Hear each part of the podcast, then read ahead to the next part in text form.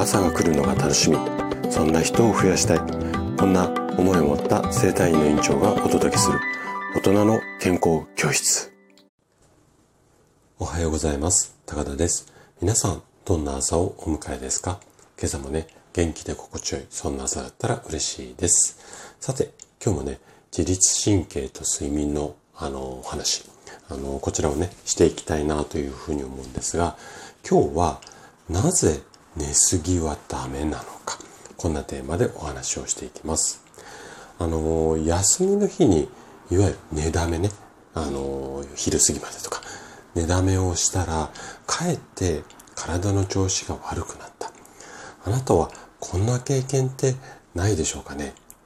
でね実はこれ体の仕組みからすると当然調子が悪くなることなんですよ。で休みの日はゆっくりお昼まで寝ているそんな方はちょっと注意が必要なのでその理由についてね今日はあの詳しくお話をしていきます。ぜひ最後まで楽しんで聞いていただけると嬉しいです。じゃあ早速ここから本題に入っていきましょう。寝すぎっていうのは睡眠不足と同じように心だったり体を不調にしてしまうんですね。で、なんでこんなことが言えるかっていうと、あの、アメリカのマサチューセッツ大学が行った研究データによってもこの辺りって証明されているんですよね。で、どんな内容かっていうと、えっと、まあ、睡眠とこの体の調子についての研究データで、いろんなことを、あの、研究されてるっていうか発表されてるんですけども、その中でも、例えば7時間睡眠の人っていうのは、糖尿病の患者さんの数、最も少ないであったりだとか、あとは、まあこれ糖尿病に関するデータなんですけども、5時間以下の睡眠に関しては発症率が2.6倍になってしまう。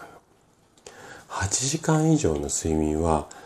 今度ね、3.6倍もっと跳ね上がるんですよね。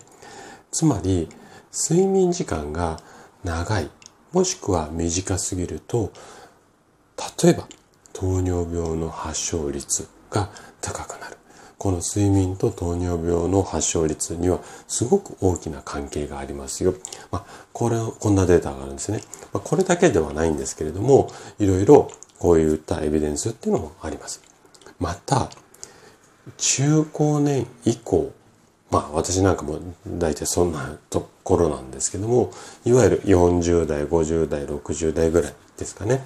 の方々が、こう長すみ、長すぎる睡眠をとってしまうと、こんな風になってしまいますよっていうようなエビデンス、まあ研究データもあります。どんな風になっちゃうかっていうと、例えば、記憶力であったりだとか、あとは意思決定能力、これが低下してしまいますよっていうようなデータであったりだとか、あとは心身感、あの、心の、まあ、病気ですよね。心って言っても、えっと、精神的なところもあるし、あとは心臓病みたいな、要は血液の病気も含めて心疾患なんですけども、このあたりだとか、あと、うつ病、この発症率がぐっと上がってしまいます。まあ、こんなエビデンスもあったりします。さらに、厚生労働省さんが発表した健康づくりのための睡眠指針2014っていうなんか膨大な資料があるんですよ。これ、もし興味がある方いらっしゃったら、かなり PDF の量あるんですけれども、あの、概要欄に貼ってある、この、えっ、ー、と、放送の台本、ブログ記事の方にリンクも貼ってありますので、そちらから、あの、興味あればご覧いただけるようになっています。で、この資料の中でもね、9時間以上ベッドにいる人っていうのは、9時間未満の人よりも途中で目を覚ましやすくて、この途中で目を覚ますことによって血流を悪化させてしまう可能性がある。こんな風にもう明言っていうか、こういう風になりますよっていう風に明記されてます。なので、週末に寝だめ。この習慣がある方は、ぜひね、ちょっと今日のお話も参考にしていただきながら注意してもらえると嬉しいかなというふうに思います。はい。ということで、今日も最後まで聞いていただきありがとうございました。番組の感想などでお気軽にコメントいただけると嬉しいです。それでは明日の朝7時にまたお会いしましょう。今日も素敵な一日をお過ごしください。